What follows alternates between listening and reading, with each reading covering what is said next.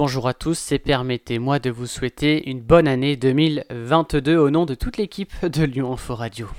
Dans l'actualité aujourd'hui, on revient sur la nuit de la Saint-Sylvestre dans la métropole de Lyon. Environ 70 véhicules ont été incendiés. Euh, dans la nuit de samedi dimanche, cette fois, ce sont 16 véhicules qui ont brûlé.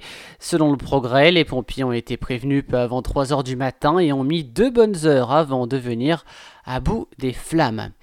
Une rêve partie a eu lieu ce week-end du Nouvel An à Verrières en forêt, juste à côté de Montbrison, dans la région. Selon France Bleu, ce n'est que lorsque les 200 fêtards ont commencé à démonter la sono dimanche que les gendarmes les ont repérés.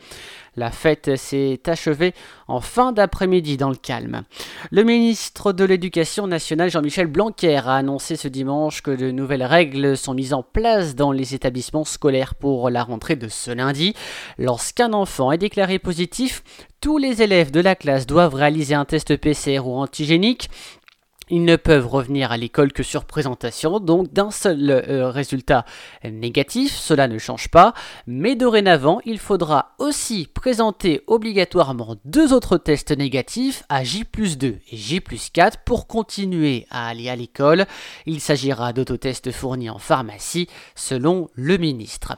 À partir d'aujourd'hui aussi, le centre de vaccination de Gerland pourra vacciner les enfants de 5 et 11 ans. Jusque-là, le centre de vaccination ne vaccinait que les adultes.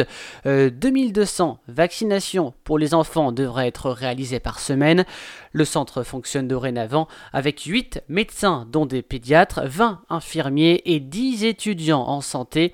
Une autorisation parentale de l'un seul des deux parents hein, euh, est nécessaire, donc une consultation prévaccinale sera réalisée avant chaque injection, donc pour les enfants entre 5 et 11 ans. Entre le 5 et le 19 janvier, près de 200 points de collecte de sapins seront ouvertes dans la métropole de Lyon, dont une quarantaine rien qu'à Lyon. Les sapins acceptés doivent être dans un sac à, sapin pardon, compostable, les euh, sacs handicap international ou les sacs brun clair à amidon de maïs naturel avec ou sans socle en bois. La ville de Lyon, de Grenoble, de Nantes ou de Toulouse d'ailleurs participe à Dry January. Il s'agit de la campagne menée par la Ligue contre le cancer qui incite les Français à faire une pause dans leur consommation d'alcool durant tout le mois de janvier. Pour le maire de Lyon, Grégory Doucet, il apparaît de la responsabilité des acteurs publics et des collectivités locales de s'engager dans ces politiques de santé publique aux côtés de leurs concitoyens. En janvier 2021, on estime qu'environ 11% des Français avaient révélé, euh, avaient euh, relever pardon, le défi. Le prix du journal La Montagne augmente de 20 centimes. Tous les quotidiens, mais aussi les hebdomadaires du euh, groupe Centre France sont concernés par cette hausse tarifaire, à l'exception de l'éveil en Haute-Loire qui était passé, lui, déjà à 1,10€ en mars dernier. Euh, la cause de cette augmentation, selon Centre France, est la hausse des coûts de matières premières.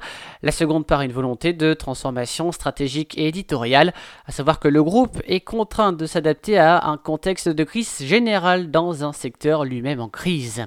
Et puis en sport, l'OL dans le top 10 des clubs qui vendent le plus de maillots en France selon foot.fr, le site qui a compilé ses ventes lors de la première partie de saison 2021-2022. Le PSG et l'OL sont premiers et deuxième de ce classement. L'OL est à la huitième place, juste devant Manchester City et Monaco qui ferme la marche.